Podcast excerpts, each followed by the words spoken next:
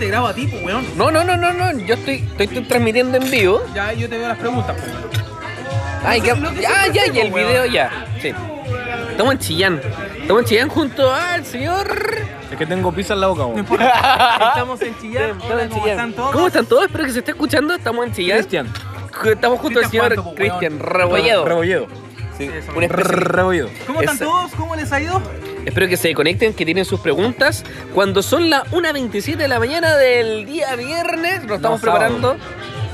Del día sábado. En, ¿Cómo, un, weón? Ya es en, sábado. En siete horas más deberíamos estar listos Claro, para bueno. hacer una presentación. Contamos un poquito. Eh, acabamos de llegar a Chillán, venimos de Santiago.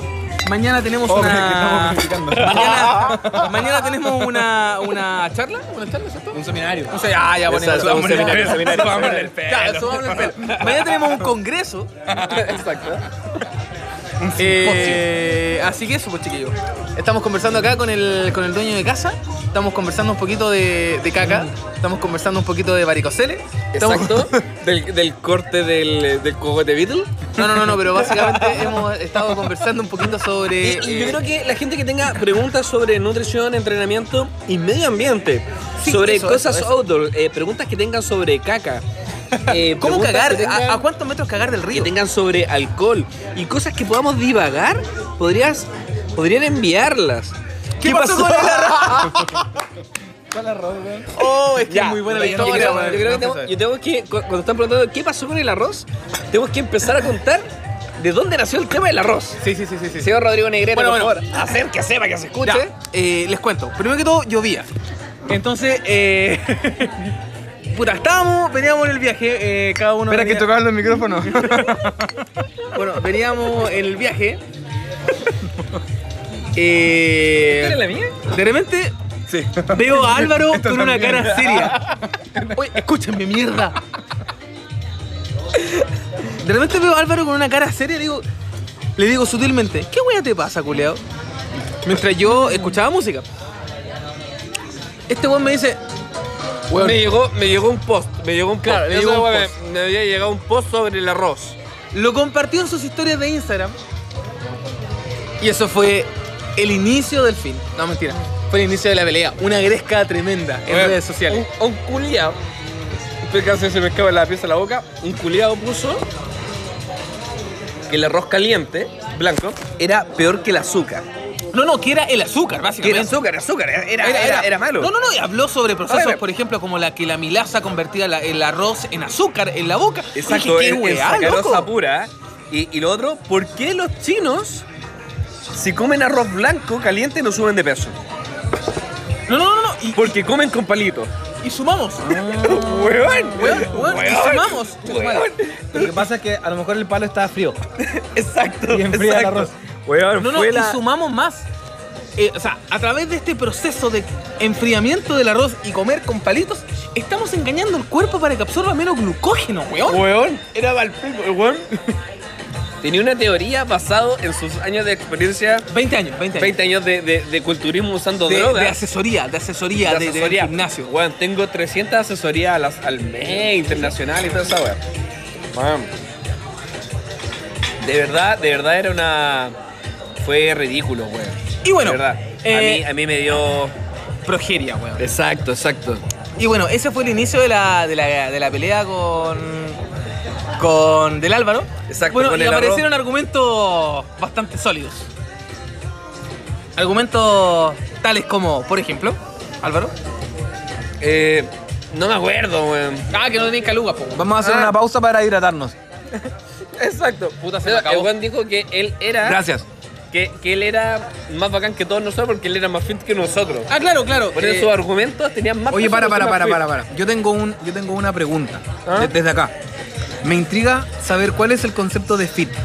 Uh, ¿Qué es fit? Ni ¿Qué es tan fit? fit ni tan fat. Ni tan fit. un buen fit Porque, es un culeo porque en Chillán, en. Chillán, mucha gente. Estamos en Chillán ahora. ¿Dónde Estamos estamos, amigo? en Chillán. Chillán. ¿Cómo No, se llama el lugar en el que local, estamos. Tengo dos, tengo dos preguntas. La primera es fit, no que, fit, es, que es, es para dejar una pregunta sobre Ah, la mesa. Vamos a dejar la pregunta. Y la, fija. y la segunda es que se siente hacer un podcast Fija la pregunta, fija la sin pregunta. olor a lacrimógena. Oh, hermoso, hermoso. De hecho, Hermoso, deberíamos, sí, deberíamos sí. hacer un Con podcast. olor a guano de caballo.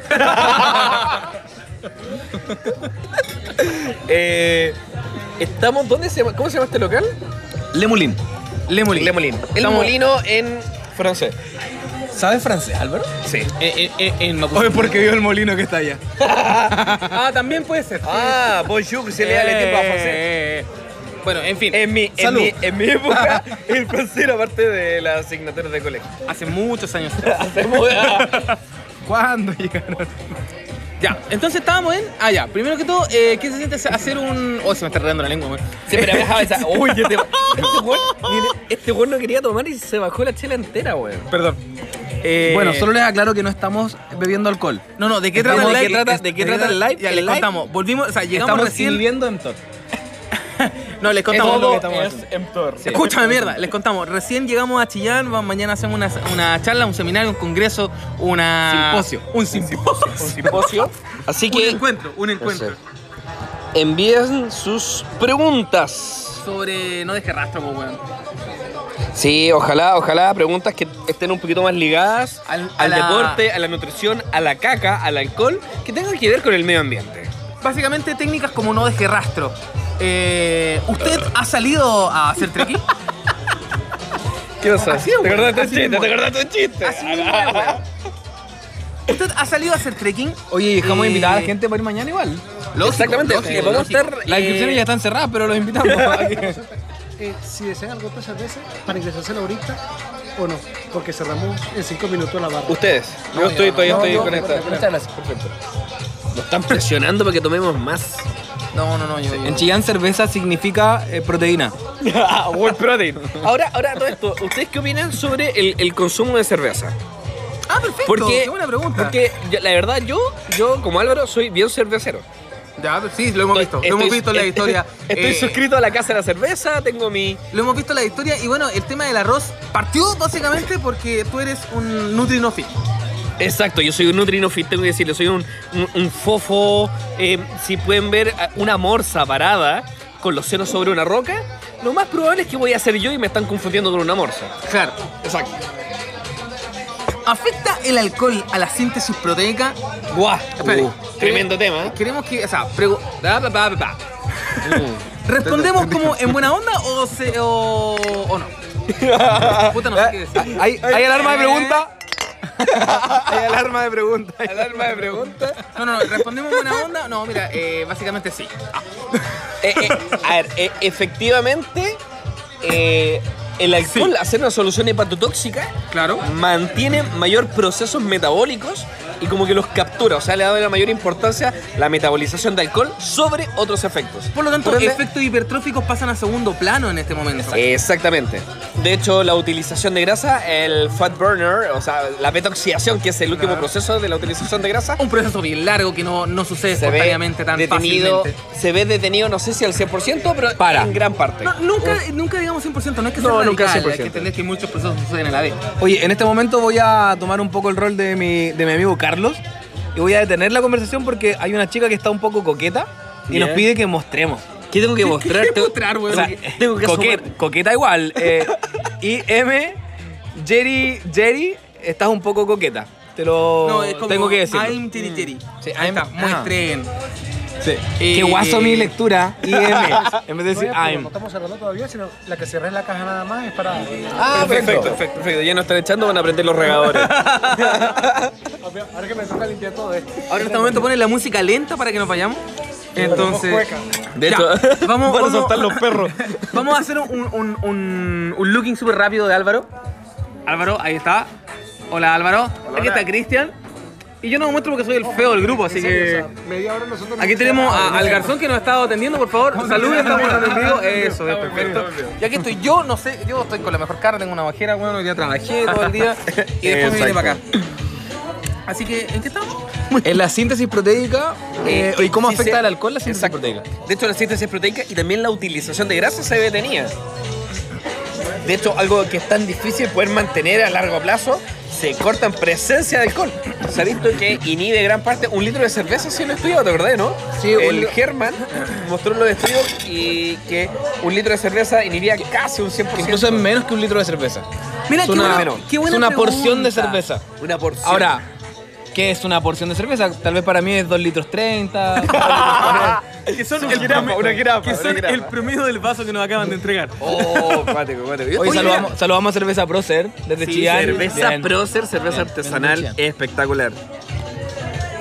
Oye, mira, eh, dos preguntas. ¿Dónde estudiaron, cabros, recomendaciones? Eh, Álvaro, ¿dónde estudiaste tú todos tus títulos?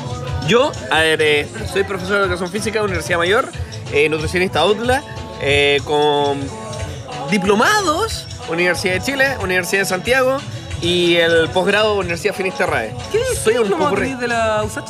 Metodología de la investigación. Ah, güey, hiciste el de... oh, el- Ay, eh, Raúl Aguilera. Sí, te amo, te amo. ¿Viste? Si por eso me llamas también. Cristian, ¿dónde estudiaste tú?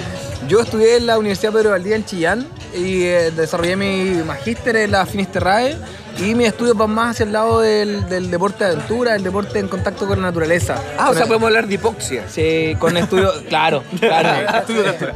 Entrenamiento en altura y todo aquello. Yo soy el más indicado para el entrenamiento en altura, de hecho.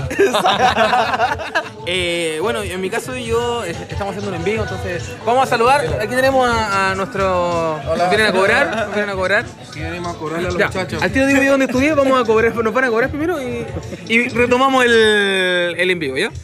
Débito, ¿no? Lo voy a finalizar.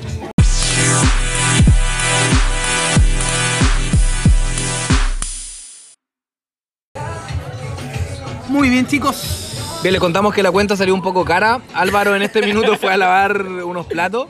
Así que va a estar en, en- cosas de minutos por acá. No sabemos cuánto es la rapidez, la rapidez de Álvaro en, en- no, y aparte que el estado es que estaba. Ahora, dicen que Álvaro lava los platos en la casa. Así que capaz que se demora Sí, poco sí, igual. sí, sí, sí. Bueno, eh, no habíamos Pues llegó Álvaro. preguntar- no habíamos terminado. eh, yo estudié, yo soy terapeuta en actividad física y salud de la USACH. No eres profesor de educación física. No soy profesor de educación física, tal como dice Carlos. Eh, yo soy tera- Carlos Javier Carlos Deportes. Javier Deportes. Yo soy terapeuta en actividad física eh, de la USACH.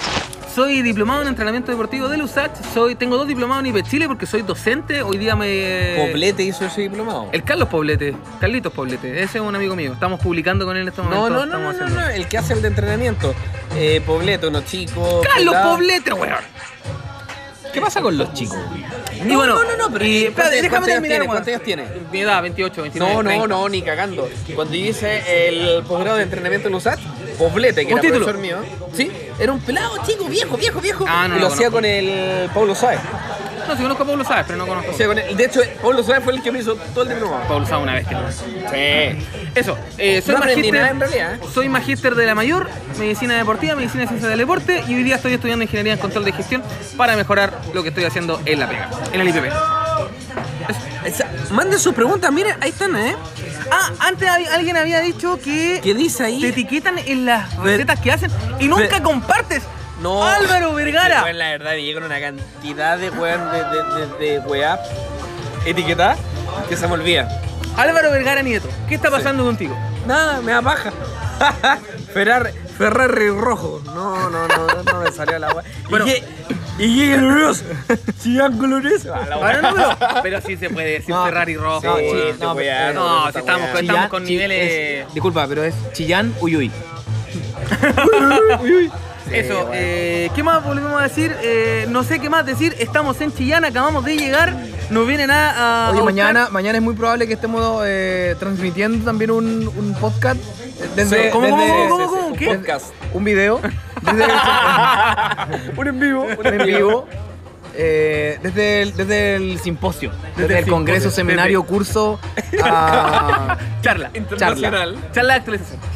Exactamente. Oye, oye, de hecho, lengua, el día de mañana eh, yo voy a estar primero, parto a las 9 de la mañana hablando de nutrición deportiva. 9:30, para ser más 9:30. preciso. Exacto, el señor Rodrigo Negrete va a hablar de. ¿Qué cosa? Que no sé.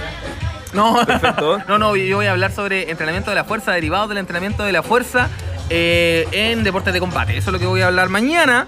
El profe Game está en Santiago probablemente durmiendo para que mañana tenga clase muy temprano. Oh, ese weón se levanta muy temprano. Sí, así que sí, efectivamente, estamos analizando que el profe Game sea un, un invitado recurrente al, al programa. Al podcast.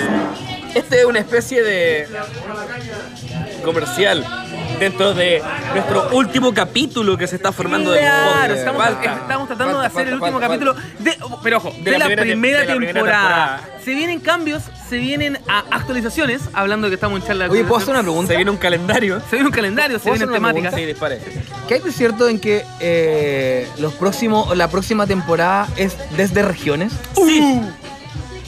¿O me, Sí, adela- sería- o me sería- adelanté? ¿O me sería- adelanté? No, aquí- Sería lo ideal. Sería, sería lo ideal. ideal. Por hacer Eh, transmisiones desde regiones. Así que eso, estamos analizando. Si alguien nos quiere en regiones, por favor, nos paga el pasaje y vamos. Exactamente. Vamos a llevar todo nuestro equipo y grabar desde cualquier parte de Chile nuestro programilla. Carlos Eh, Javier Deportes se encarga de tener el set al día. Exacto, weón. Qué manera de invertir cosas ahí. Ahora, en este momento, Carlos Javier debe estar en manifestaciones todavía.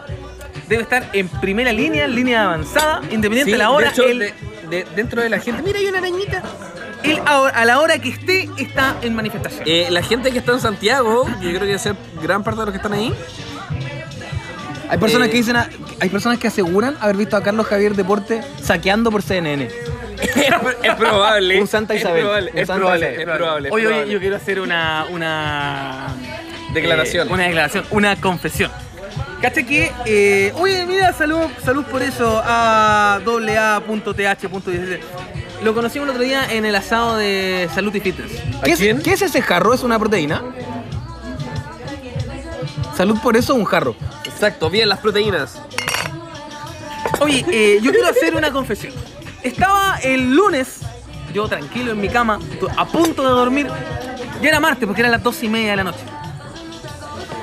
Recibo un llamado súper eh, urgente de mi amigo personal eh, Álvaro. Oiga, concha, madre. Álvaro Vergara Nieto. Está, pega- está pegando la IPA. Álvaro Vergara Nieto. La más fuerte de todas. Está la más fuerte de todas. Oye, weón, tomo el teléfono y me asusto, pues, weón, si eran las dos y media de la noche, pues, weón. Álvaro es un tipo muy imprudente. Sí. Para, para, para, para. Vale decir, vale dile, decir. dile, dile por qué chucha te llamé. Espérame, po, weón. Vale decirlo. Yo digo, conche su madre, algo le pasó al Carlos, weón. Carlos, Carlos, Carlos está detenido. Carlos está detenido hay que ir a buscarlo a una comisaría, weón. Carlos Fue- fue, fue golpeado en un ojo. Exacto. Weón, fue lo primero que se me ocurrió, weón. Un balín en el ano. Bueno, menos mal que no. Bueno, a raíz de esa llamada desubicada, por, por decirlo menos, estoy acá en Chillán. Exactamente, porque el, el pobre saco, wea, que está acá al lado del Cristian, me llama a las 11 de la noche manda un WhatsApp. Estoy desesperado. No sé si es propio que esto, no, no sé si Sí, aporta sí, sí. nuestro... No, aporta, siempre Aporta aporta. lo que estamos No, no, hablando. La sinceridad yo creo que es un, un- un punto importante de todo esto. Mira, mira, y ahí No, yo empezaron siento a que- unas preguntitas más Sí, sí, arriba. llegaron dos preguntas bien interesantes. Puta la wea. Puta, qué weón. Acá, acá, acá. Puta la wea. Ah, ya. Dice... Aquí está, mira, están, están, están, están. Ah, ya están, Ya, están. a ver, Ya, no, están, primero están. que todo, dice, ¿el cigarro afecta mucho la hipertrofia y pérdida de grasa? Mira, en ese sentido no lo manejo mucho, si te No. puedo decir en relación... donde yo sé, el cigarro, fumar, no afecta de nada de manera negativa. De hecho, hay un estudio que también lo recuerdo, si no me equivoco, de Daniel Contreras, en donde habían hecho un Wingate sobre la bicicleta y el pucho aumentaba la fuerza en Wingate. No te puedo creer. Exacto. Ahora, por O sea, otro lado, eh, por otro las lado... personas podrían soportar una mayor carga de watts en el Wingate. Ya, ahora, por otro lado, nos encontramos que el consumo crónico de cigarro va a disminuir un poquito la perfusión en los capilares sanguíneos. Por lo tanto, puede disminuir un Ya, poquito... pero, pero, pero eso es significativo. Sí, en... en- Es- es en- medible, eh, ya, pero es es el low, maratonista. eh, el low back pain es medible. El Ya, low pero- en dolor ¿En- crónico lumbar. Ya, ya, ya. ¿A qué volumen? Puta, no me acuerdo. weón. ¿Qué volumen? O sea, un weón que se baja dos cajetillas al día. No me acuerdo, weón. Pero su, eso. es su, su Belmont Light, Suken One, Click. Su- no, weón. Lucky Click. weón, es que yo creo que está bien querer hacerse Su daño. su derby. Su derby. Está bien querer hacerse daño con un cigarro. Pero, weón, fumar esas guas click. Esa wea es, es no tener eh, amor propio. Esa wea sí Bueno, que hace daño. en fin, no me acuerdo la dosis, así que lo que dije no vale. Eh, ¿Cuánto porcentaje de déficit calórico recomiendan en etapa de definición? Eh, acá tenemos un nutricionista que puede hablar, no sé si puede hablar, pero por lo menos puede dar la opinión. Sí. Gracias. Bueno, de- de- depende, depende de la definición. Definición, tú tienes que tener un contraste, un aumento del CCA, el área transversal muscular, Sí. y un bajo porcentaje de grasa. Punto. Ahora, ahora, eh, depende, depende del consumo, es lo que hace Lois Burke y Greg Cox. Todo depende de lo que tú ya estás haciendo, es el punto de base. Depende de qué. Sí. Eh, 40% de la No me ingesta respondió, po, podría llegar. 40% de disminu- disminución. Podría, podría ser hasta, hasta un 40%. ¿Cuánto tiempo?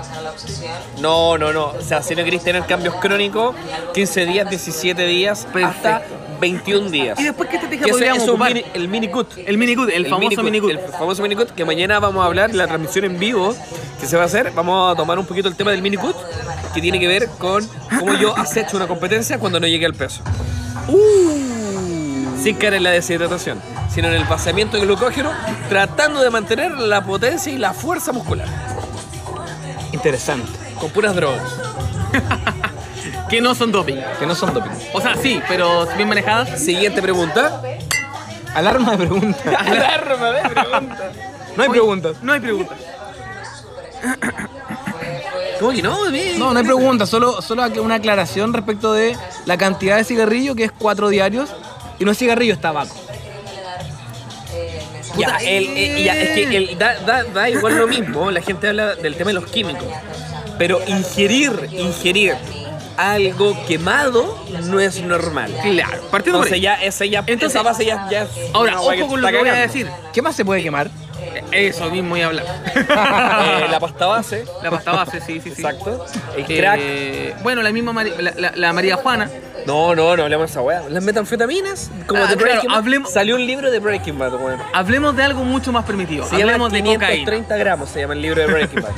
Exacto, cocaína, cocaína. Hablemos de cocaína. Hablemos de pasta Ya, pero la cocaína no se fuma. No, pero hablemos de pasta base. no, no. Hablemos de pasta La pasta sí, pues la pasta se quema, pues, weón. Algo mucho más aceptado que la María Juana.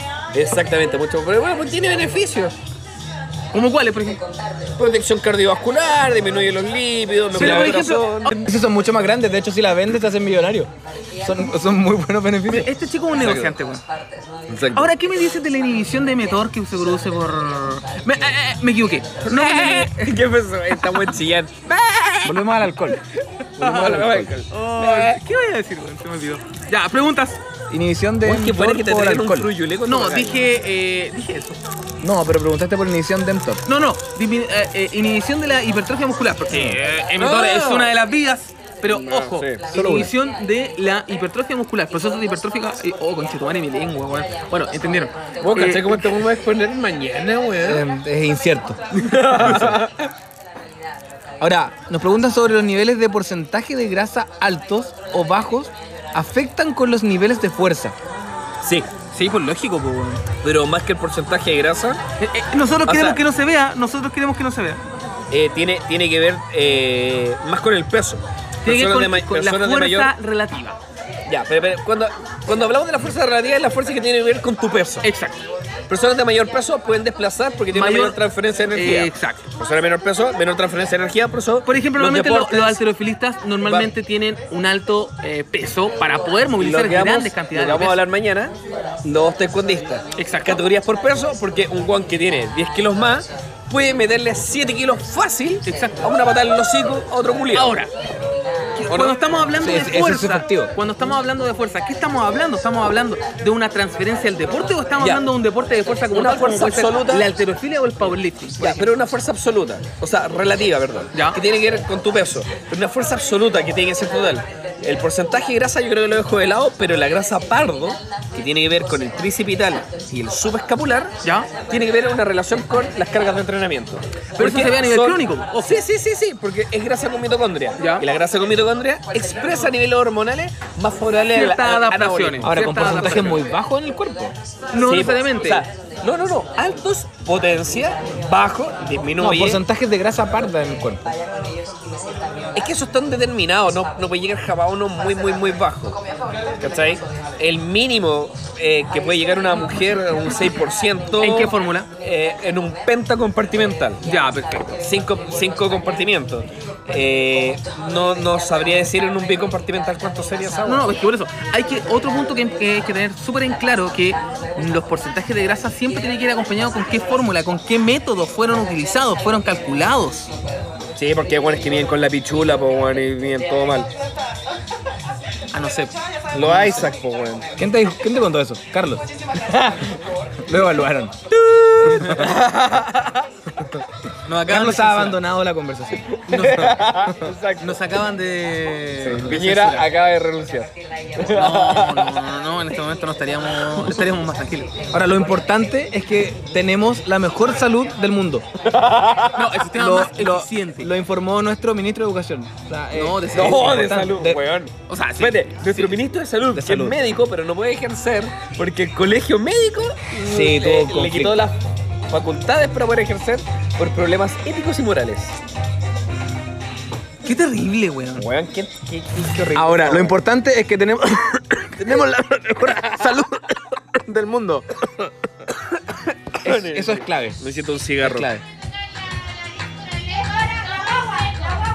Eh, eso, no sé Eh. qué más decir. Uy, Esa fue para el Cristian, esos besitos. Sí, muchas Bueno, gracias. eso. Besitas. Eso. Hay preguntas coquetas a esta hora. No, Sí, no, sí. hasta ahora la cosa falla. Falla, falla. Falla. Habían llegado otras preguntas más arriba, ¿no? No. ¿No? bueno, cuando son 7 para las 2 de la mañana, eh, Eh, vamos yo a creo cortar que- las transmisiones. Tenemos que preparar todo para mañana. Así es, me quiero ir a dormir. Eso, eso yo. eh, Cristian quería ir a hacer caca, todos nos queremos lavar los dientes, así que. No, los caballos tienen que también Eso. guardárselo en el corral. ¿Alguno. ¿Alguno soltero de esta mesa? Eh, upa. Puta, ahora aparecieron las preguntas. vamos a Para contar aparecer la la- pregunta, nos vamos a cortar la agua ya. Eh, A ver, la dispara, pérdida de dispara. esfuerzo durante un déficit solo es mientras estamos en este balance negativo o puede afectar nuestras marcas cuando ya estamos en normo o super. Oye, ojo, pero A ver, en un déficit calórico no es necesario necesariamente disminuir la perder fuerza. No, no, no, No, no, no, no. Uno puede potenciar algunas cualidades como una fuerza explosiva, que tiene que ver la relación de entre fuerza y velocidad en un déficit calórico. Todo depende de cómo se esté estructurando la dieta. no todo siempre es estético, de repente estamos buscando también rendimiento. Cuando, por ejemplo, lo que vamos a hablar mañana, cuando hablamos de deportes de combate, que son eh, mayoritariamente deportes que son de carácter explosivo, cuando nosotros hablamos, por ejemplo, autores tales como Franchini que nos están diciendo que es- eh, son deportes que están divididos en alta intensidad, en periodos de alta intensidad y periodos de muy baja intensidad, tenemos que entender- 2015, 2016, más o menos. evidencia actual. Exacto. Tenemos que entender que no siempre vamos a estar buscando un gran eh, volumen muscular. O sea, que a lo, mejor estamos buscando mejorar la curva o la relación fuerza-velocidad que puede ejercer. El mayor este volumen muscular disminuye el ROM. No necesariamente. También va a depender de muchos factores. Ya, pero el, el culturista tiene un ROM disminuido. Sí, pero el culturista tiene un ROM disminuido porque Por planifica el entrenamiento exacerbadamente Ya. en ciertos grupos musculares. Mm, A ver, ojo con esto. Desde mi punto de vista y desde todo lo que he leído, creo que es muy bueno trabajar el ROM en base a la fuerza. Se conectó el Franco. Esa, Franco. Buena, vamos a celebrar esos dos años sin cáncer. Ahora lo que Franchini habla, habla mucho de, de lo- de los factores eh, o de los sistemas energéticos que están involucrados en los deportes de combate, sobre todo en los deportes de contacto como el taekwondo. Y mucha gente tiende a pensar que la, la fase aeróbica del deporte es- está disminuida. No, Franchini, Franchini- Franchini en, su, en sus publicaciones habla de un 66% de, im- de implicancia en la fase aeróbica, dejando un 33% A ver, pero, a, la, a la ¿cuál- fase anaeróbica de, de- ¿Cuál es, Ahora, cuál es la gracia ahora, de potenciar en la ese, fase 33 por- en ese 33% de la fase anaeróbica es cuando finalmente el deportista va a generar una puntuación. Y es lo que va a marcar pero, la pero, diferencia. pero, pero, Pero, pero, ese 66% es el el que te permite eh, recuperar la energía para puntuar. El trabajo aeróbico aumenta la resistencia de fosfocreatina. A, a mejor cardio te vuelves más explosivo porque la resíntesis de fosfocreatina es más es mucho más rápido. trabajando es más en- rápido. trabajando entonces tus niveles de recuperación Entendamos, para- por ejemplo, entendamos, por Ahora, ejemplo, con cocaína una- la logramos todas. Claro, ahora entendamos, por ejemplo, que una persona se demora 3 minutos aproximadamente, entre 3 a 5 minutos, en recuperar el 50% de la creatina basal. Por lo tanto, si nosotros recuperamos, o sea, si mejoramos mejor nuestro sistema mitocondrial, Si mejoramos mejor. oxidativo, Es importante entender que tenemos que mejorar mejor. No hay otra forma. O sea, hello.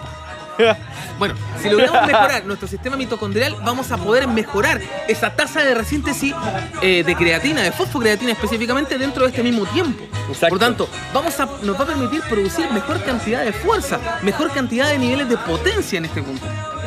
Exacto. Ahora, hay una pregunta que es nueva, que es, de, ¿cómo podemos reducir porcentaje de grasa y aumentar masa muscular? Controlando el estímulo mecánico y metabólico. Cuando logramos regularizar ambos, se puede. No, está bien. Eh, No, es súper. No, no, no, no, no, pero Juan siempre sale esta guay a flote, po. Eh, pero no es, no es algo difícil el absolutismo de creer que siempre que aumento masa muscular voy a aumentar la grasa, es un error. A mí parece personal como la Pero Vergara lo A dice. ver, no es. A ver, Los absolutismos no debiesen existir, según yo. No. Siempre hay una escala de grises. Sí. Y esa escala de grises es tremenda, weón. Entonces, por ejemplo, a ver, lo que dice Álvaro y lo que dice Lois Burke no es lo mismo. Loisburg, Loisburg. No es lo mismo consumir las calorías en base a un alto porcentaje de ingesta proteica Exacto. a, una, a las calorías en base a una alta ingesta de grasas. Exacto. Es totalmente distinto, pues, weón. O vámonos a, a las tendencias actuales. No es lo mismo consumir todas tus calorías en base a alimentos ultraprocesados versus a Ya.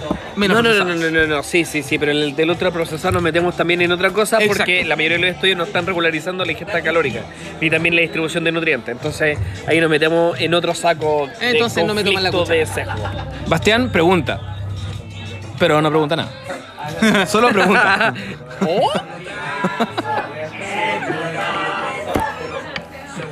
que, a ver, Acabamos de responder su pregunta. No, no. Oh. Influyen enfermedades inmunológicas en bajar el porcentaje de grasa, considerando que se toman corticoides. sí. Sí, de hecho los corticoides eh, se ha visto que en las variables séricas aumentan los triglicéridos. Eh, los corticoides afectan la utilización un poco de, la, de las proteínas de mediana densidad, por ende entre los LDL y el HDL, estas proteínas de mediana densidad transportadoras de grasa se mantienen un poquito más activas. Perfecto. Por eso también los triglicéridos permanecen más, entendiendo que los triglicéridos también derivan de gran parte de los carbohidratos. Desde la, desde, desde la ignorancia puedo preguntar, ¿tendencia a la hipercolesterolemia? Sí, Perfecto. por el uso de corticoides Sí, y de glucocorticoides, sí. Perfecto.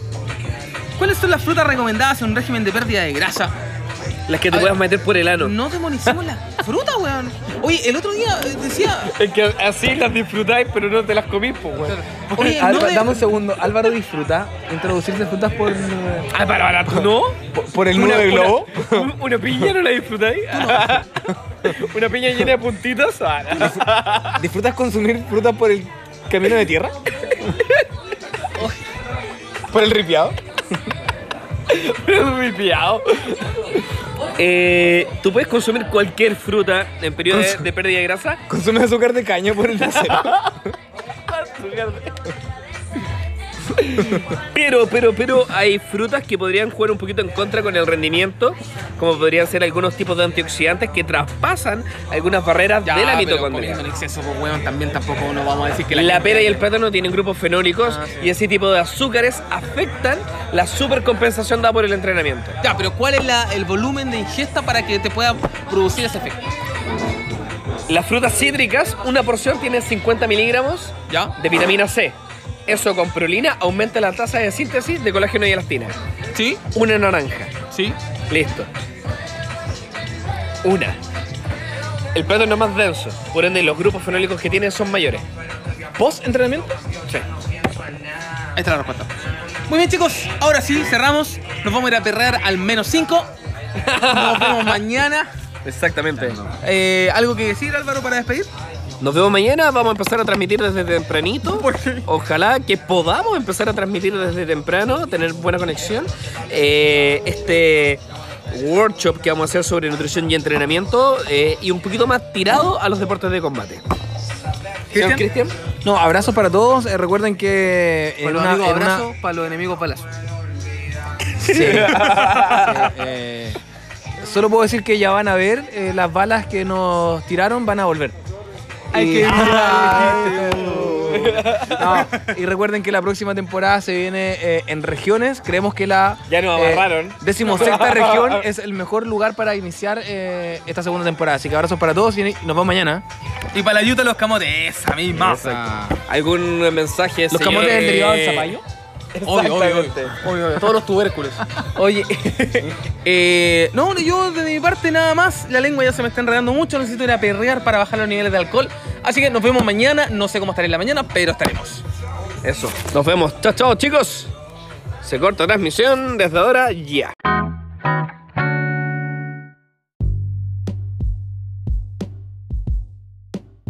temática que nos reúne hoy día, que es el seminario de ciencias del deporte, con eh, una mirada integral, que es lo que intentamos desarrollar el día de hoy. Ya tuvimos la, la- la intervención de Álvaro desde la nutrición deportiva, con matices hacia los deportes de combate. Ya tuvimos la, la intervención de Rodrigo, que nos habló de entrenamiento de la fuerza, también ligado mucho al entrenamiento de combate y logró desarrollar en muy corto plazo eh, una estructura de planificación o cómo se debería desarrollar una planificación de entrenamiento en un par de semanas. Eh, y eh, más tarde, o terminado este, esta mesa redonda, adelante, vamos a tener la intervención de María Paz Aravena, que aprovecho de presentarla a María Paz, que está por allá, ella es psicóloga deportiva, máster en psicología deportiva y está haciendo su doctorado en psicología. psicología del deporte, ¿verdad? Psicología psicología en general.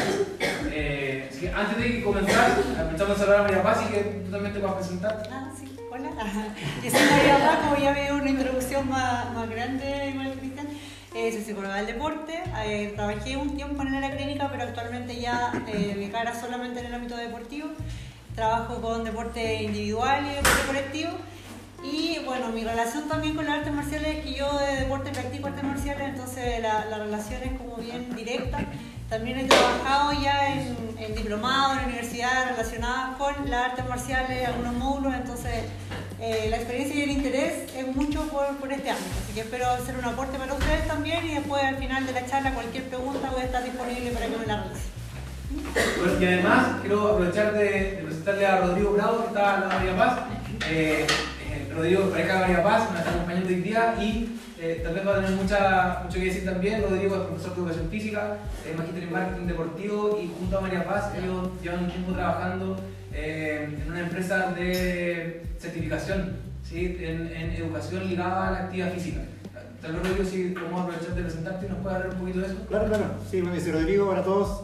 Bueno, yo también practico artes marciales, practico karate y kempo karate.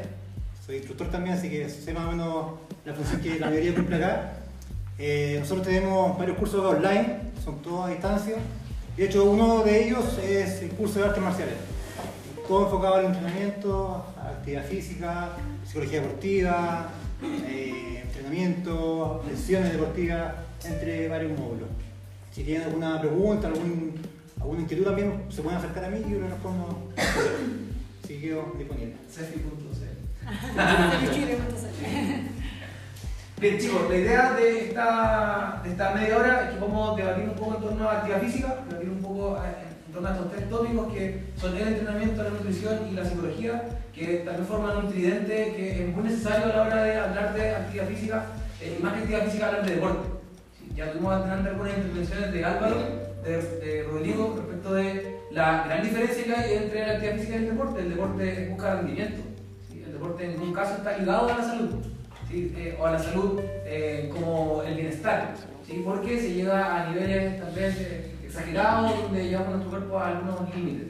Y ese límite finalmente es el que va a llevar a algún rendimiento. Álvaro habló de, del entrenamiento búlgaro y de, de, toda esta corriente rusa de entrenamiento que buscaba eso, buscaba de 1001 y ese uno, aunque estuviera destruido, si llegaba a los niveles esperados, era quien iba a destacar. Después de los 40 años todos se quieren amputar las piernas, brazos, porque no soportan el dolor, pero, pero ya tienen medallas. Ya ganó. ¿sí? Ya ganó.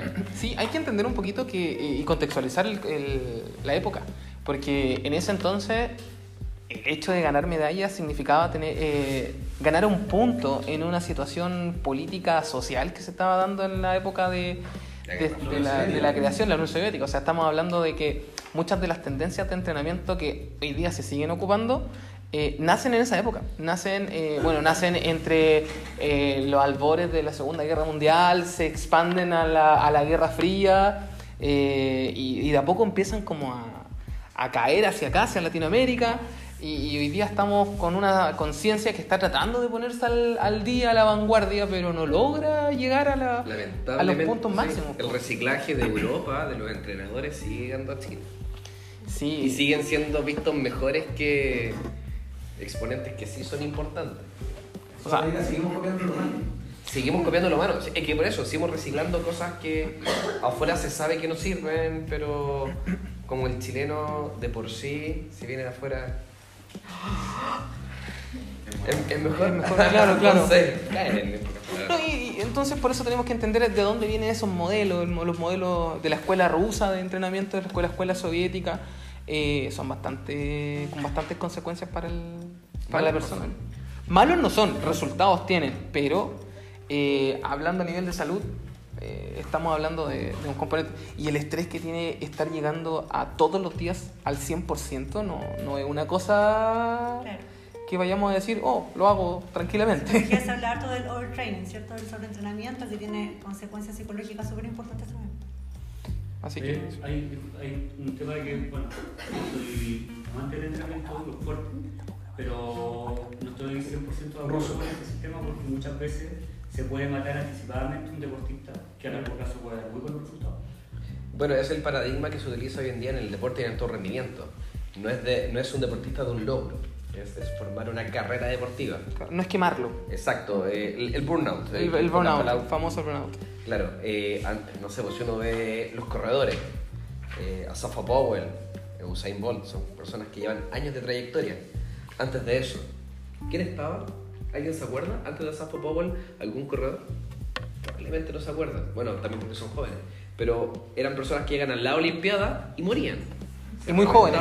Muy jóvenes. Y muy jóvenes. Se reventaban, ganaban y listo. Ahora ya no, ya no existe el tema desechable dentro de un deportista. Antiguamente sí, eran desechables, por así decirlo.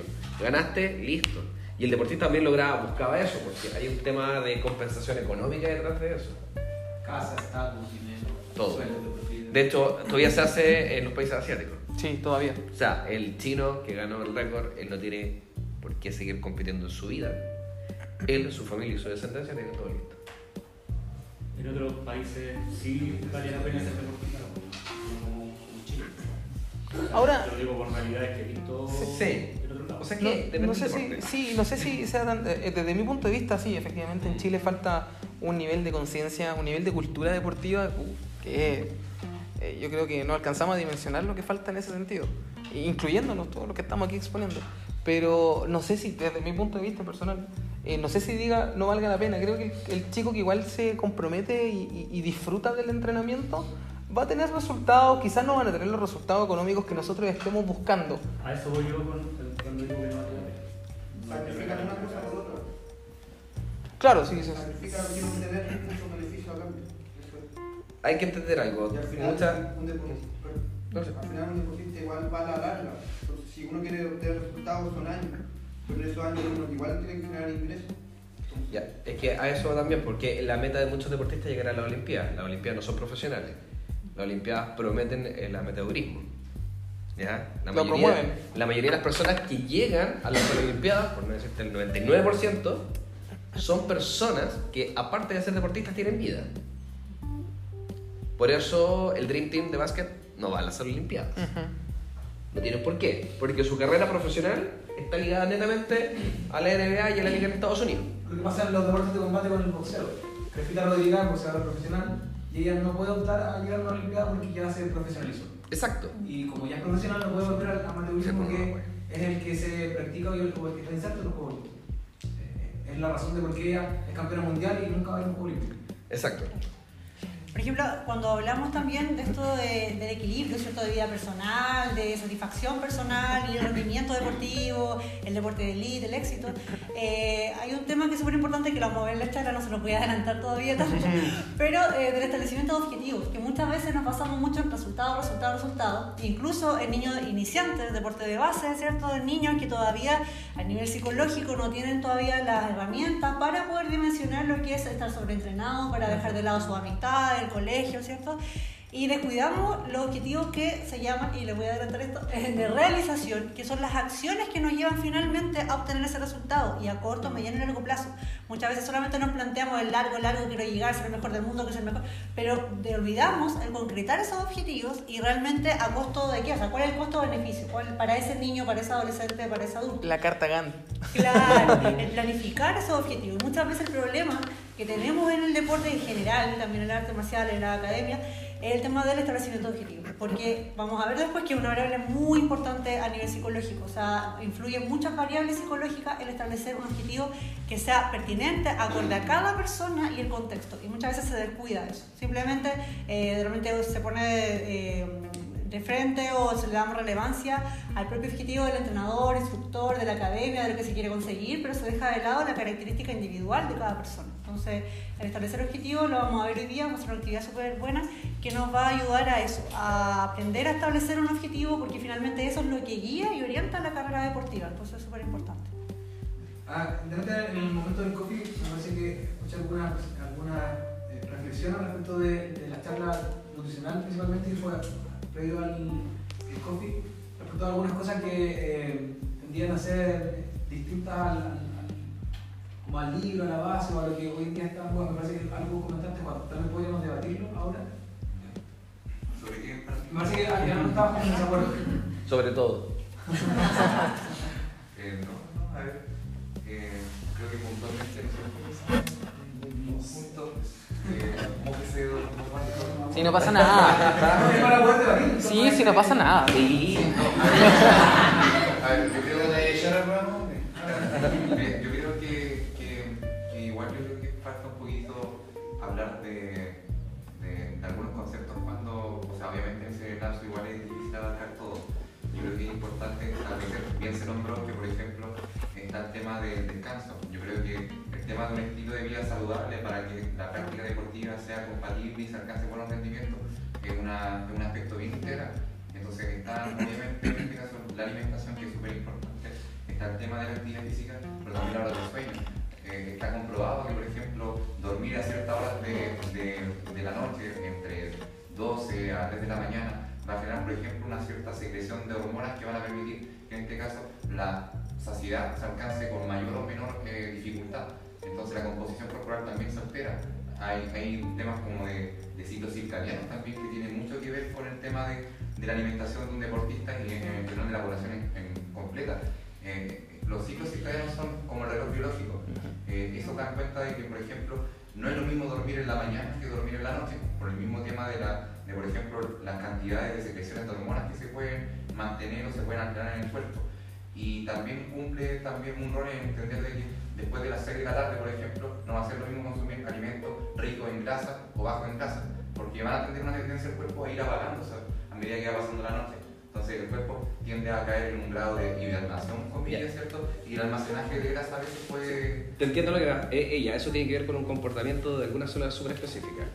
Da lo mismo si uno come carbohidratos en la mañana y en la tarde, no, no se guardan como grasa. Eso tiene que responder a una célula que se llama exoquinasa. La exoquinasa, para que lo puedan ver de manera eh, no tan celular, pasa el azúcar de la sangre a nivel muscular. De glucosa a glucosa 1,6 bifosfato, que esa es como la lectura que nosotros tenemos. Eh, ¿Alguien sabe o ha visto un partido de rugby? ¿Sí? ¿Saben que en el rugby existe la carga? ¿Se llenan de fideos? ¿Por qué? Porque todo lo que ustedes comen se guarda a nivel intramuscular por 72 horas. Por ende, si me lo como en la mañana, me lo como en la tarde, da lo mismo porque el otro día en el desayuno todavía está disponible ese alimento. Eh, cuando la, la gente cree que eh, el, el tema de la hibernación es un tema súper antiguo. Antiguamente, sí, efectivamente, se decía que si yo cargaba mucho en la noche, eso no lo iba a utilizar. Eh, eso es un cambio agudo dentro de un resultado que es crónico. Y hay que saber separar un poquito cuando yo tengo un objetivo agudo y un objetivo crónico. Cuando la gente evaluaba que el ácido láctico dolía, es porque el ácido láctico tiene una vida aguda. Y a mí me dolía en ese momento, si yo evaluaba en ese momento, lo tenía en pic. Pero cuando él bajaba, el dolor continuaba. Lactato, por favor. No, no, es que antes era el ácido láctico. Sí, en ese entonces. En ese entonces. Entonces, así es como también se van rompiendo ciertos paradigmas. Hay paradigmas que cuesta mucho lograr sacarlos de la concepción normal. Yo cuando estudié nutrición me seguían enseñando que si yo comía más de noche iba a ser grasa. Y, y eso, cuando yo salí de la universidad hace 10 años, se sabía que no era así. ¿Se entiende? Entonces hay muchas cosas. Lo otro, eh, la, la, la supercompensación que podríamos tener con el sueño y el ciclo circadiano, eso tiene que ver, sí, netamente con la cantidad de luz que llega. Pero nosotros podemos competir contra eso. El aumento del cortisol y algunas hormonas estresantes que están dadas con el dormir y la recuperación muscular, sí, efectivamente tienen ciertas horas de aumento y disminución dependiendo de la hora en que yo me duermo. Un niño idealmente podría llegar a dormir 8 horas y va a tener una muy buena recuperación dependiendo de la cantidad de ondas REM que podría lograr tener. Mientras más onda REM o más se en ese momento, la recuperación y el estímulo proteico a nivel muscular o el cambio arquitectónico muscular, que es lo que uno busca, va a ser más efectivo. Sin embargo, hay personas que vienen cuarto turno, trabajan 8 horas de día, al otro día trabajan 8 horas de noche, tienen dos días libres. Por ende, su primer día libre es para recuperar todo lo que trabajaron de noche. Alteraciones del cortisol por el techo. Aún así son, no sé, el RAFO. El RAFO es el que está abajito de Tomás González en gimnasia. Él es médico. Hace cuarto turno. Hace toda una semana de noche, toda una semana de día, y después hace cuarto turno, día, noche, día, noche, porque trabajan en un servicio de urgencia. Eh, es el que está abajito de Tomás González. Sí, existen cosas que son celulares, pero muchas de ellas no son tan significativas como otros cambios que podríamos hacer. Ahí volvemos al mismo ejemplo. Me encontré 100 pesos, me encontré 500 lucas. Muchas veces enfocarnos en el cambio pequeño de los 100 pesos tal vez sí va a sumar a la larga, pero si nos enfocamos en el cambio grande de las 500 lucas, de cosas un poquito más macro, vamos a tener un mejor resultado y vamos a poder compensar el daño. ¿Se entiende, no? Va, va enfocado como en ese camino. ¿Se entiende? Sí. Ya, eso es. Ahora voy a meter un poco la cuchara con respecto a los ciclos circadianos, que es un tema bien interesante y que siempre se habla de las comillas, se habla del sueño, pero poco se habla del entrenamiento en cuanto a, lo- a los ciclos. Eh, bueno, nos encontramos con millones de ciclos, por ejemplo el ciclo que tiene la mujer, el ciclo menstrual. Eh, también van a tener, va a tener distintas respuestas dependiendo del estímulo de entrenamiento que tú le vayas a dar. Estoy tratando de meter la cuchara para que sigamos con la, con la tema, ¿no? Pero eh, con respecto al ciclo circadiano día a día, nos vamos a encontrar que van a haber horas que son mejores para cierto estímulo de entrenamiento. Por ejemplo, en la mañana va a ser mucho más, mucho más, ¿cómo digo? Se me fue la palabra. Eh, mejor, mucho más mejor. no, positivo. eh, entrenar fuerza. Entonces vamos a estar súper eh, con los niveles de testosterona un poquito más altos que lo podemos estar el resto del día. Entonces a lo mejor si vamos al tema de entrenamiento que estuvimos hablando durante la, la clase, eh, entrenar fuerza en la mañana sería una muy buena idea. Ahora el problema es cómo vamos a entrenar fuerza si todos tenemos una actividad que hacer durante la mañana. ¿Qué pasa? Que la gente en la mañana sale a trotar y en la tarde hace fuerza y está haciendo De hecho, justo lo contrario. de hecho, porque es más fácil entrenar cargas aeróbicas de noche. Mantener durante el día aumenta expresiones de AMPK, adenosina monofosfoquinasa, que es como un símil a la insulina y nos ayuda a poder utilizar de mejor forma los carbohidratos. A medida que yo me mantengo con- actividad, está un poquito más elevada. Por ende, si yo después de una actividad laboral me pongo a trotar, efectivamente yo voy a rendir más. Pues el rendimiento en, el- en la carga aeróbica, más que lo por volumen, por kilómetros, eso se ve por watts. La cantidad de energía que yo podría lograr liberar. Por ciclo. Por ciclo. Sí, watts por ciclo. Son watts. Entonces, se ha visto que si yo lo hago en la tarde puedo hacer más watts. Sin embargo, después de entrenar y después de hacer un trabajo cardiovascular, en donde yo voy a correr, donde en la planta de los pies existen muchos receptores, ¿cierto? Y me va a despertar más, Me va a costar probablemente más dormir me va a costar más dormir. Entonces, ¿qué pongo en la balanza? Estoy buscando rendimiento, estoy buscando un rendimiento a corto plazo, mi objetivo es esa competencia, mi objetivo es otra competencia. A mí me pasó, eh, no sé, alguien, eh, si es que ven CrossFit y cosas así, una de las chicas que yo le ayudo en la planificación, la Simona Quintana, ella tenía un norte que era ir a los CrossFit Games y la primera etapa era Brasil. Y hubo muchas competencias antes, se perdieron. Y la gente la criticaba, pero ¿cómo perdí? Si no es mi norte. Entonces, uno cuando ve un calendario competitivo y planifica para eso, la alimentación, el entrenamiento, todo, uno tiene que saber cuál es mi norte, dónde yo me voy a medir y dónde realmente yo sí me voy a arriesgar a hacer algo. Más en ustedes que pueden salir lesionados de una competencia. Eso fue lo que hablamos al principio cuando empecé a tirar como ese, ese, esa, oye, estoy mal con las palabras, ¿no? esa sábana de entrenamiento que hice en la pizarra adelante, cuando hablamos de competencias principal, que son las competencias cuando yo estoy apuntando y las competencias que son con de muy baja eh, importancia, que son como, en, en la literatura se dice como competencia preparatoria. Entonces, esas competencias preparatorias da lo mismo que, que a lo mejor si es que importan un poco los puntos, a lo mejor en tenis, en el circuito de la ATP, eh, o ni siquiera en el circuito de la ATP, en el circuito chileno. Tuve una vez una chica que yo fuese preparador físico, terminó siendo número 2 de Chile, juvenil sub-16 y tenía 14 años. No, sub-17 tenía 15, si me acuerdo que eran dos años de diferencia, estaba con una categoría abajo. Y logró ser número 2 de Chile. Eh, y claro, era un momento donde, bueno, primero que todo el tenis chileno es súper mm, es súper mal organizado, entonces como que las competencias de repente venían así como, oye, la próxima semana, el próximo fin de semana, te empiezo a competir el viernes. Y yo así, pero me estáis deseando, estábamos en pleno, cuando estábamos, por ejemplo, lo que estábamos planificando, estábamos en pleno ciclo de fuerza base. así como, ¿qué estoy haciendo? ¿Cómo voy a sacarle rendimiento? Exacto. Y claro, o sea, y si no ibas a competencia, eh, salía del ranking. De hecho, eso es súper importante para que alguien cambie los rankings del tenis a nivel nacional e internacional, suba de un puesto a otro, tiene que ganar cerca de 50 partidos. Así y que. bueno, también depende de los puntos, competencias oficiales, no oficiales, cosas así, pero el tenista general en Chile Juega eh, tiene que reventarse Se jugando revienta. para subir del puesto 187 a 186 Sí, y que le permita que dentro del 180 entrar a otro circuito que le va a permitir avanzar un poquito más rápido. 50, Juega mucho. 40 De hecho, partidos. es tan así, es tan así, disculpe, es tan así que eh, para ranking hay muchos tenistas chilenos que prefieren ir a jugar a Argentina, que también da puntos. Hay algunos eh, campeonatos que son internacionales a nivel amateur que dan más puntos, por ejemplo, que campeonatos acá, eh, acá chilenos y que hay salido primero. primero. Hay salido campeón. Te estoy dando un ejemplo, no me acuerdo cuánto era el puntaje, porque yo nunca manejé esa parte, pero era acá en Chile salir campeón te daba 10 puntos, salir, participar y perder en primera ronda. En Argentina te daba 50 puntos. Entonces, claro, hay Te conviene de- ir y perder Sí. que ganar en Chile. Ahora, era un tema de plata importante también, si tampoco estamos conectados. Pero sí, el sistema chileno Y es ahí, bastante y ahí entra todo lo que uno llama el entrenamiento invisible. El entrenamiento invisible es todo lo que uno hace fuera de la planificación física. Tu entrenamiento técnico, tu entrenamiento táctico, todo, el dormir, el salir, el carrete, el estudio. La vida se ¿La pareja? La pareja oh, se, se- se lleva más macro la planificación que cualquier competencia. Se, llama- se denomina entrenamiento invisible. Que es todo, todo lo que tú acabas de decir se encausa en ese punto.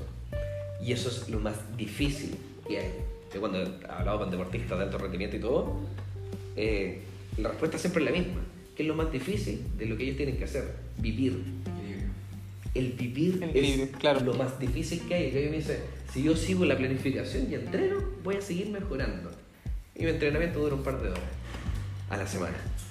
Vivir es difícil. Eh, Bruno Maggio, es que un triatleta, es el mejor ultraatleta que hay en Sudamérica, que es chileno. Sí, él es número 3 en el mundo de Ultraman, un triatlón que dura 3 días. Cruzan dos veces Hawái. Ah, se van así corriendo. Lo que ustedes ven en una maratón, que es nadar, o sea, maratón de 42 kilómetros, en la nada. Es calentamiento. Calentamiento, es una sutil. Son 475 kilómetros en bicicleta. Oh, Por eso es el 475. Por Ah, eso y- se y- separa entre- que- vegano. Ah, sí, el vegano. por es vegano. De meterle comida por todos lados. ¿Y hay que tal luz de él? Y él, él eh, cuando empezó a representar a Chile de manera internacional, clasificó al Mundial de Ironman, todo eso, la pega. ¿Qué haces con la pega? Para, yo me tengo que adaptar a ir a Sudáfrica. Perfecto. Me tengo que ir 14 días antes. Jefe, me voy a Sudáfrica. Perfecto, acá está su finiquito. No, no, no. ¿Qué hago? ¿Voy a competir o no? Es el primer sudamericano en clasificar en un mundial en- de esa categoría, en Hawái. Después que empezó a clasificar en, en- en Florida. Oh, increíble, clasificaste, eres súper bueno. ¿Qué cómo? No, es, no, no, ¿cómo pago eso? Sí, pues. Si me La- echaron- a la Simona le pasó. Sí, me echaron de la pega. La Simona Quintana, le cerraron el box. Le cerraron cuando ella estaba en Estados Unidos. Compitiendo. ¿o no? compitiendo. y Bruno tiene suerte que su señora, oh, trabaja, buena para la pega. Necesito bicicleta. bicicleta. Ya, toma, te compro bicicleta. Le han, le han regalado cosas, pero de verdad, el estrés que existe detrás de un deportista, el estrés mental de no saber cómo pagan la micro. eh, el Nacho, Nacho Morales. el Nacho Morales, le pagaron 60 Trabajaste con él lucas. antes de Río, ¿cierto? ¿Ah? ¿Trabajaste con él? Sí, pues sí, yo estuve en todo el trabajo preparativo cuando él se fue a Río. Que, que le pagaran 60 lucas. Se reía. po. 60 lucas cuando la inversión detrás de todo eso era de millones. O sea, ¿qué, qué, qué estamos hablando? Yo vi deportistas en el CAR llorar porque no sabían qué hacer. El estrés mental que existe detrás de eso es enorme. Pero para, eh, la planificación no te lo dice. No. Ya, el, a el Estado nos hace cargo porque el, el- el Estado subsidiario que, que Chile tiene, no, bueno, en realidad tampoco, no sé si debiese hacerse cargo, no sé si éticamente, no sé si, creo que en Cuba se hace cargo, pero tenemos un modelo económico totalmente distinto a Cuba, entonces se hace cargo totalmente. Acá tenemos como un sistema mixto en cuanto al- Chilezuela. Sí, estoy llamando a Chilezuela. No, pues, pero, eh, no, de hecho, Los deportistas en Cuba son, trabajan para el Estado. trabajan para el Estado, entonces, Sí. ahora por Tienen ejemplo... un rango, tienen un rango militar. No sé. Pero bueno, República Dominicana. Brasil. Bueno, sí, a mí, a mí me pasó en Brasil que cuando estuve allá, yo fui antes de las Olimpiadas de Río y cuando llegamos al hotel, de- uno llenaba un cuestionario y todo y le preguntaban a un gallo qué trabaja y él dijo yo soy voleibolista. Ese es su trabajo, voleibolista. Y que está que no, yo tiro la rayuela. Ah, sí, profesional. No, y, yo me reía, pero claro, para ellos ser deportista es una profesión. Y esa profesión de, está normada por ley. Y están inscritos como que personas que trabajan en salud, tenemos un registro especial de los que trabajan en salud y todo eso. El deportista ya igual. Entonces, de verdad, las diferencias, por eso Brasil no la vuela en muchos deportes. Argentina empezó con Argentina, el plan olímpico en la década pasada, si no me equivoco. La década, bueno, estamos terminando la década del, del 2010, la década pasada, la del 2000, eh, empezó con un plan olímpico bien interesante. pero La, la década del 90 no me puedo acordar con fuerte. Pero pues. Eh, fue cuando empezó a tener como grandes resultados a nivel deportivo. ¿Se acuerdan de lo que eh, en, en algún momento Argentina tenía tenistas, tenía por lo Sí. menos 10 tenistas dentro del top 100 o más, si es que no me equivoco? Tenía la selección de voleibol, ¿te acuerdas que Y nosotros al Chino Río con escolta, lo tocaban a él. Claro. Chile desaparecía en el mapa. Ahí estamos, para el 2004, fue para la, la década del 90, para el 2004, cuando Argentina tenía todas las selecciones olímpicas al más alto nivel, fue cuando sacaron la medalla de oro en, en básquetbol, Sí. con Ginóbili eh, volando por abajo, qué gran punto. Así que, bueno, y ahí fue cuando Argentina trató de, similar, o sea, de hacer un, un modelo similar al de tener todos los recursos para el deportista. Ahí me acuerdo que me tocó ir a mí a Argentina cuando jugaba fútbol. Eh, me tocó estar en el estadio River Plate. Jugué en el Monumental de, de Núñez. Jugué un partidito. Jugaste por River. No, jugué por la Universidad de Chile. Ay. Y contra River Plate y no, me tiro la verdad. Sí. no, me tiro la en verdad. esos estadios están cómodos. Imagínate, yo era arquero. eh, era una, una escuela, eh, ojo, era una escuela de la U. Eh, yo era arquero, eh, no me tiré la pelota roja. Gran detalle, 7-1 creo fue. Eh, entonces, de vuelta. y me acuerdo que eh, había una escuela dentro del estadio del, del- o sea, dentro del estadio del Monumental. Adentro, así como donde está la barra, abajo, donde como que normalmente se ven como la entrada de los camarines, que efectivamente eran camarines, camarines de primer nivel, que es como lo que hoy día tiene el Nacional, en ese entonces no. Eh, y había una escuela, un colegio. Lo- Los, chiquillos, lo- los mismos cabros que estaban ahí en la mañana, estaban hasta la 1, 2 de la tarde en el colegio y a entrenar. Su vida era estar entrenando fútbol. ¿Conocen Dormían el ahí. CAR, el Centro de Alto Rendimiento? Más o menos cómo es. Eh, a ver, la Universidad de Concepción, no sé. son- El CAP. El CAP. El estadio Cap. Sí, que son cosas gigantes. Ya. Del porte de todo el CAR, de todo eso que está en Grecia con Pedro Valdivia, es solamente el centro de entrenamiento de vóley en Brasil. Un deporte. Donde nosotros metemos. Todos eh, los deportes de Chile. deportes. Hay como 45 deportes terrestres metidos ahí. Otros están en otros centros. Ahí, ahí, ahí uno ve cuando un chileno, cuando Tomás González, se pone enfrente de Hipólito. que Hay que leer la hueá, No, y, y- y no solo pararte al frente, sino que darle, darle pelea. Darle la pelea, Porque no es un bueno. tema de, de decir, ah, ya, yo tengo los cojones y me voy a parar, pero después Exacto. te pasaron por encima, como a mí 7-1. Pero, El, la, el, problema en el equipo, en la U. pero el tema es darle la pelea.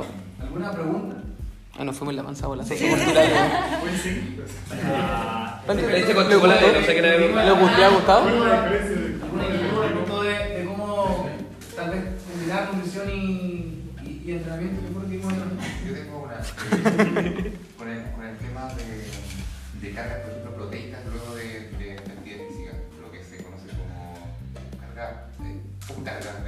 Proteicas después de la actividad. Claro. Eh, Hablando de ¿existe ventana anabólica, alguna como eh, Ya, la- eh, antiguamente se hablaba de la ventana anabólica. Sí, sí. Ya, sí. Ya, la ventana anabólica ahora es como una persiana en realidad, o sea, es gigante, Sí. un ventanal. Un ventanal. Eh, insisto, esto, esto avanzó con la tecnología. Cuando la gente decía. Antigua, antiguamente la gente no se moría de cáncer, ¿cierto? No, siempre se ha muerto de cáncer. El problema es que antes no sabíamos cómo detectarlo. No, murió de un infarto. Una falla multisistémica, lo mismo que te puede dar un linfoma, que te puede dar cualquier cáncer. Antes no teníamos idea. Entonces, cuando empezó el tema de la ventana anabólica, fue por el aumento de la perfusión, la cantidad de vasos sanguíneos que empiezan a aumentar. Todos siempre que entrenamos, aquí la vena aparece un tubo de PVC. Entonces decían, "Eh, el cuerpo está rellenando de sangre el músculo. Es como tu pique. Ahora se sabe que son varias células las que están denominadas dentro de la arquitectura muscular. ¿Cuánto dura una ventana anabólica? 48-72 horas. Así que desde que terminas de entrenar, Es mucho. Dos, tres días para O sea, imagínate Ah, la evolución no del concepto. dos, tres días para comer. Imagínate la evolución del concepto. No, si fue... Partió desde que era solamente 30 minutos post entrenamiento. Ese fue el origen del concepto. Era una rendija. Era, eh, claro, una rendija, era una rendija anabólica. Una de vidrio. Después, después era una hora. Y como que los bro science, los bro science son los que de- del gimnasio. Esos son los. Los culturistas, el cul- arroz frío, el arroz No, no es que los culturistas sean los malos, sino que los culturistas de, de que, que lo estudian, pues, bueno, los, los culturistas estos que, que repiten, que leen blog. Eh, El fitness coach. El fitness coach. El fitness coach, influencer, eh, endocrinólogo. Exacto. Ese eh, corre, ese weón todavía corre, termina de entrenar y el weón está haciendo el cardio tomando las proteínas. Si no lo hace, el weón se pega latigazos cuando llega a la casa. Exacto. Y uno dice, oye, pero mira, mira el resultado que tiene él. Claro. A mí, a mí me pasa mucho, dicen, pero mira el resultado. Él corre después de entrenar, se toma la proteína y hace esto, esto. Sí, es efectivo. Ahora, Un ¿cuánto- ritual. ¿cuánto tiempo lleva entrenando? Ya, 10 años. El músculo, por el hecho de moverse, libera calcio. El calcio es leído por algunas estructuras proteicas y se modifica. ¿Qué quiere decir? Entrenes lo que entrenes, tú puedes tener un cambio. Él fue perseverante. Ahora, ese mismo resultado, tú lo podrías tener en menos tiempo, además, decir las cosas bien, en vez de estar entrenando de año, entrena uno. Que, claro, que crea, crea un patrón en este caso que, No, no, y, Exacto. y- y ahora te encargo, ¿cómo tú sacas ese resultado eh, en menos tiempo? Eh, o sea, estos tipos entrenan 10 años, entrenan cuántas horas al día. No sé si han visto los- estos culturistas que ya terminan siendo ya vigoréxicos. No, y Eh, TOC. que- Los- el TOC, los trastornos obsesivos compulsivos, los trastornos de la conducta alimentaria. ¿no? Y del entrenamiento, cuando se ven al espejo, mira, lo- los culturistas tienen que posar. De hecho, hoy día Sí. se, se considera como parte del entrenamiento el, la- el entrenar poses. Y, y además de eso, se considera como tiempo bajo tensión. O sea, estamos hablando de un concepto de entrenamiento como tal. Estamos hablando de que estimula vías de eh, hipertrofia muscular, ¿cachai? El hecho de estar haciendo poses. Ahora, una cosa es entrenar las poses y la otra cosa es, bueno, terminas de hacer un Hacer pull de bíceps al frente del espejo. Claro, ya es, es una cosa, es, es una- es una- es un tema de, de- yo me imagino que de... No, eh, ¿Por qué, por qué, por qué? estaba haciendo así. Yo ya me imagino que es un tema ya de, de distorsión de la imagen corporal rígida, po. Ah, se siente identificado. Ah, ah, está bien, sí sirve, sirve, sirve, sirve. Entonces, ¿y cuántas horas entrenan, pues, cachai? O sea, estamos hablando de 10... Estamos hablando de 10 años. ¿Cuántas horas al día? Ponte que por lo menos 3 horas al día de entrenamiento. Eh, por frecuencia, ¿cuánto? Ponle que ponle los compadres que son más avesados entrenan 6 días a la semana. Disculpe, ese tema lo, lo, lo, lo No, sin, sin spoilers. sin Sí, sí, aquí sin spoiler, pero eh, ¿cuál de todos los temas que han hablado aquí? Vamos a hablar harto. spoilers. De las poses.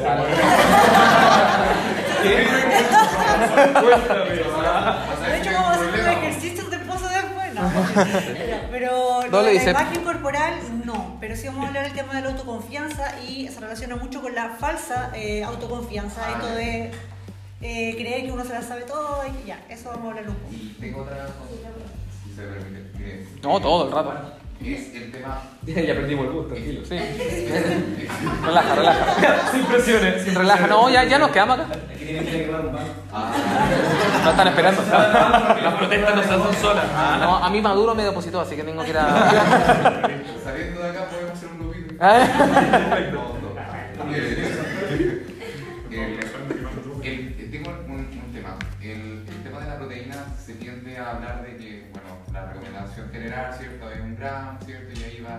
Bajando, y dependiendo de la actividad física y los resultados que se quieran tener, como por ejemplo desarrollar hipertrofia, se va aumentando.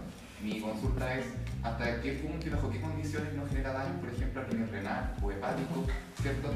Eh, porque no es lo mismo que una persona que no realiza actividad física o que es sedentaria consuma 2 gramos de proteína a una que sí realiza actividad física.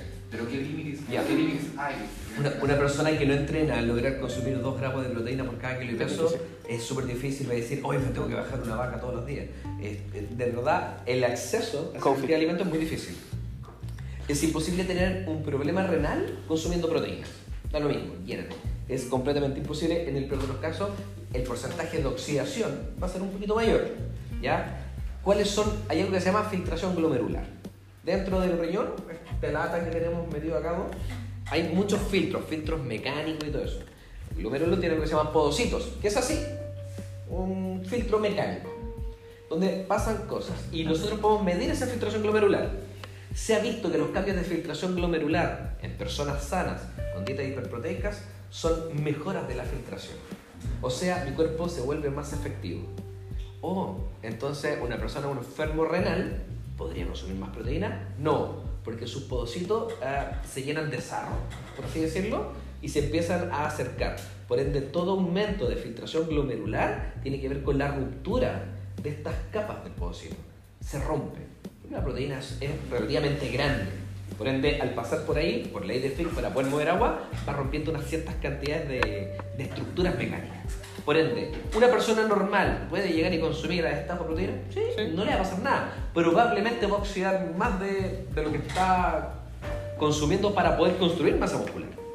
Por ende, por eso también existen rangos.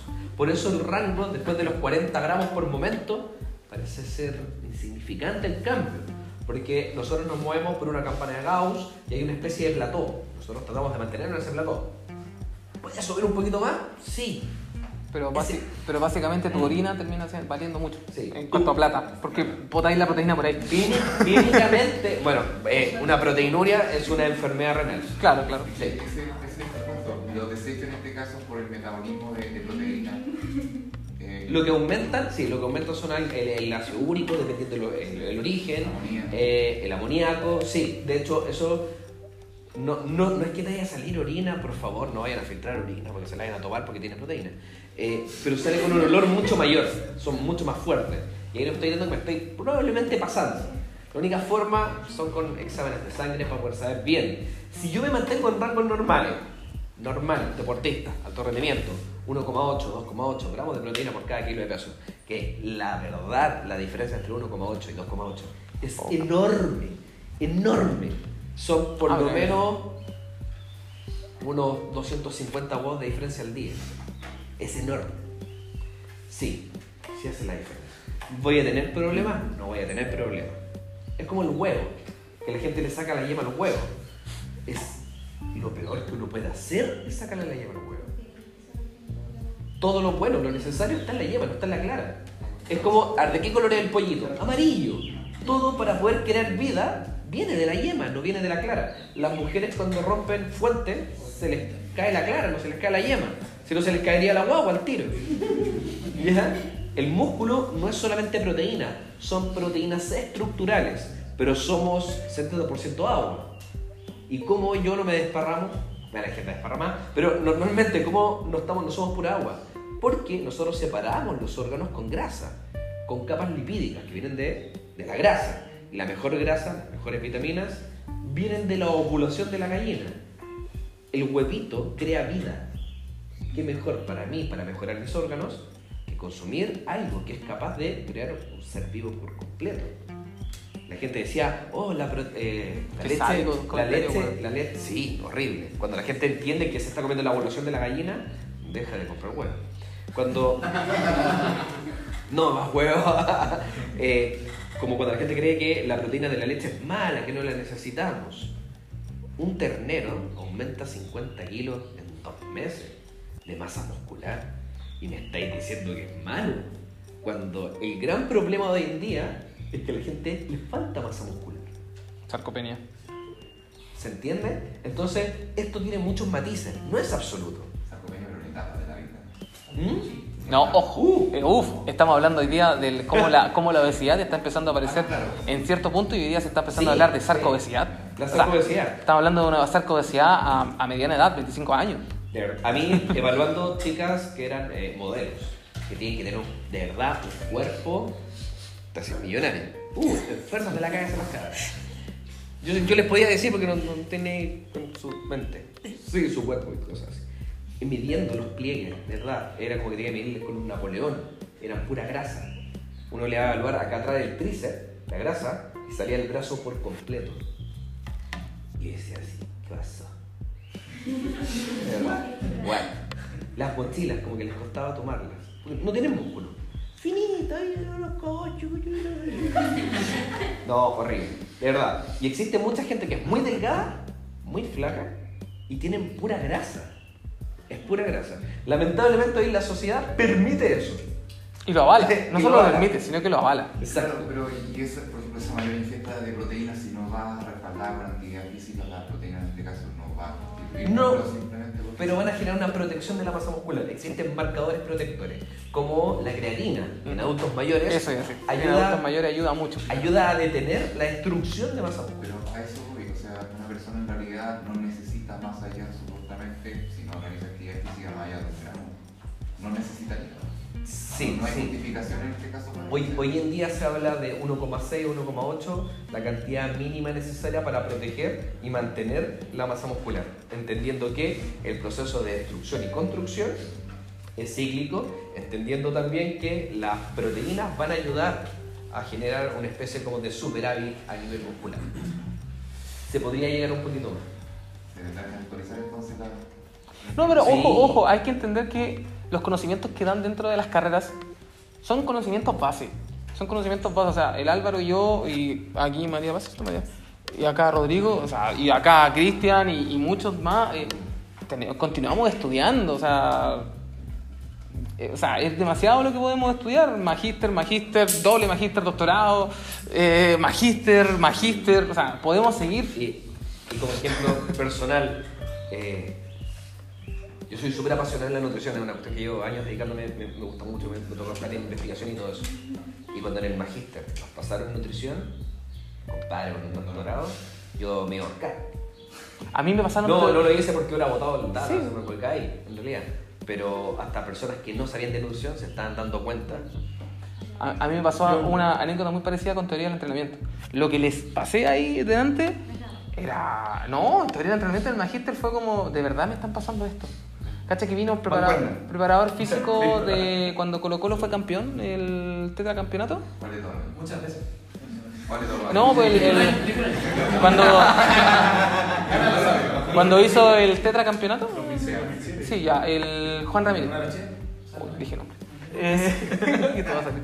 Eh, ya, el preparador físico me fue a enseñar lo que le. El, ustedes saben, ah, escala de Borg. Me fue a enseñar escala de Borg. El magíster, weón. Sí, estoy pagando millones por esta wea. Mm. Maldita sea. Así que de verdad que la, la ciencia o de repente las casas de estudio, no es por quitarle peso para nada, pero sí entregan lo básico. Eh, eh, lo básico. De, de ahí para abajo, o sea, de ahí para arriba. No podí saber menos que eso. Exacto, eh, eh, un ejemplo, la ADA. Uno puede descargar las listas de la ADA Claro, que que eso, de, de, de, de diabetes y todo eso. Población patológica. Sí, en población patológica nosotros regulamos la cantidad de proteína. Eh, más en un diabético que tienen problemas de filtración, problemas que caramelizan todos los órganos. No es normal tener diabetes, no es normal tener esa lo que comen tampoco. Es sentido común. Pero independiente de eso, eh, antiguamente la ADA restringía la cantidad de carbohidratos. La nueva lista también empezó a restringir las grasas. Entonces, pero, pero, pero ¿por qué? Por una interacción secundaria. Y también restringe las proteínas. Y han, han subido la cantidad de proteínas, entendiendo también que existe un beneficio. Y que si mejoran el músculo de forma sinergista por el consumo de un alimento, tú puedes revertir ciertos síntomas. Síntomas. Y eso es No. 2018-2019. Se contrastan, pero de una forma increíble. De hecho, está en el punto que se dice que, eh, bueno, hoy día es menos, pero en un momento eran 30 años de retraso en cuanto a las publicaciones. O sea, lo que se hablaba eran 30 años de, de atrás. O sea, nosotros estábamos hablando de información, cuando nosotros salimos de la universidad, probablemente nosotros estábamos hablando de información que estuvo publicada hace 30 años atrás. Hoy día se está hablando de 10. Sí, seguimos estando atrasados. Claro, un libro, por muy actual que sea, por el tema del sesgo, el error innato, el momento de elegir la información para publicar, ya tenéis 10 años. O sea, si, si la base de ustedes, de repente de adquirir conocimiento, que es muy bueno, siempre tienen que adquirirlo, pero viene de algún libro, vean el año y resten 10 para atrás. Y el año que se, que se imprimió, no, que se escribió por lo menos, se la impresión y, dicen, oh, información de los 80. Creo que todavía, todavía Ahora- no nacía. Ah, Ahora, sea. hay, hay ciencias que, por ejemplo, son de base y que, no- y que cambian poco a través del tiempo. Anatomía, biomecánica. Biomecánica con nuevas tecnologías se ha evolucionado mucho estos últimos años, pero la base sigue siendo la misma. o sea, torque, Sí. eh, fuerza centrípeta, fluidos. Mientras Eh, la mente cambie neurotransmisores, cambie conexiones para cambiar un comportamiento, mientras tus células sean capaces de modificarse en un estímulo, las ciencias biológicas y la psicología no va a cambiar todo el rato. O Y lo contextual, el ambiente, todo va cambiando. O sea, O sea, todo- eh, Hoy día pegarte un análisis con lo que está pasando en Chile debe ser. ¿Para qué de- cachispo? Parece que hacemos la última pregunta para ya Ya. nuestro. Nos fuimos la ola. ¿De nuevo? Se el tiempo. No, hola. una pregunta.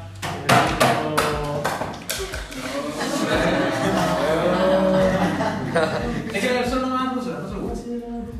Desde el punto de vista como, como entrenador, eh, para, especialmente para el diseño. Eh, Leche con chocolate. se puede complementar.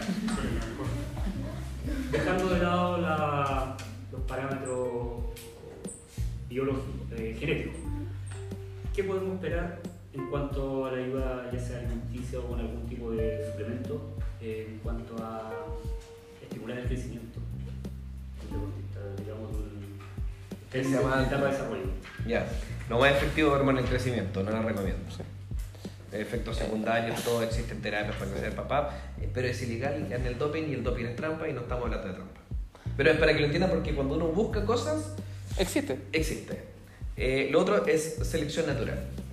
Saber que nuestra pareja y el hijo que vamos a tener, eso puede ser elegido y ha sido elegido siempre. Eh, la niña más fuerte del mundo fue concebida con un ex alterofilista, con una mujer que era alterofilista.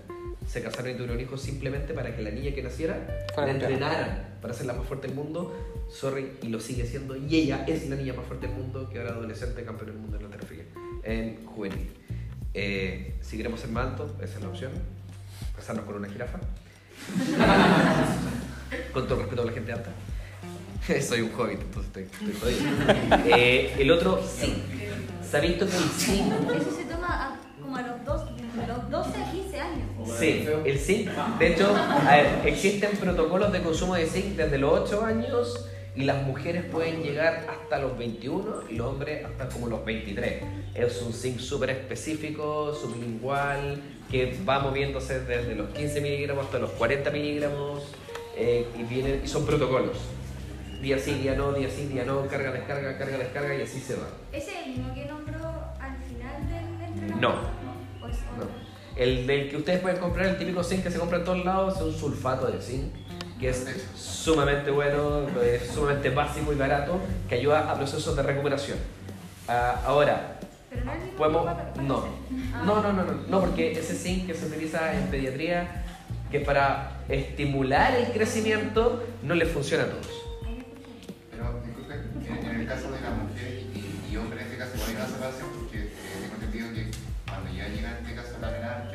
Se empieza a frenar el crecimiento. Claro, Sí. entonces, Se empieza a cerrar la metáfisis y por ahí pasa el punto. Claro, entonces en ese caso es importante eh, crear las condiciones óptimas para el crecimiento en la etapa posterior a la menstruación. en este Sí. caso. Y en eso están obviamente los nutrientes, que son, son todos importantes, no los vamos a mencionar, y también el tema de dormir, eso es súper importante. Y hay un de, punto de que. hecho, el- el- uno crece nuevamente de noche, no de día, cuando duermen. De hecho, cuando duermen de noche, la estimulación de la luz sobre los fotones, sobre los conos, los bastones, todo eso genera un estímulo. Hay condiciones idóneas y todo. Insisto, metro sesenta, Ahora- he luchado contra toda esta vida, va a ser mal. Ahora, Contra la también, no hay también hay estudios. Pero hay un También, estudio que te sacan una radiografía cuando eres pequeño y mientras más, más transparente creo que era el hueso, te podían sacar el cálculo de cuánto. Sí, usa- existe, Ah, no, no, existe el- eso, existe eso. Tiene un nombre, también se mide antropométricamente. Sí, una densitometría. Ahora, ojo, que el entrenamiento de la fuerza, el entrenamiento de la fuerza es recomendado para también estimular el crecimiento. Ah, sí, también, muy bien. Muchas gracias, porque nos están reamorando.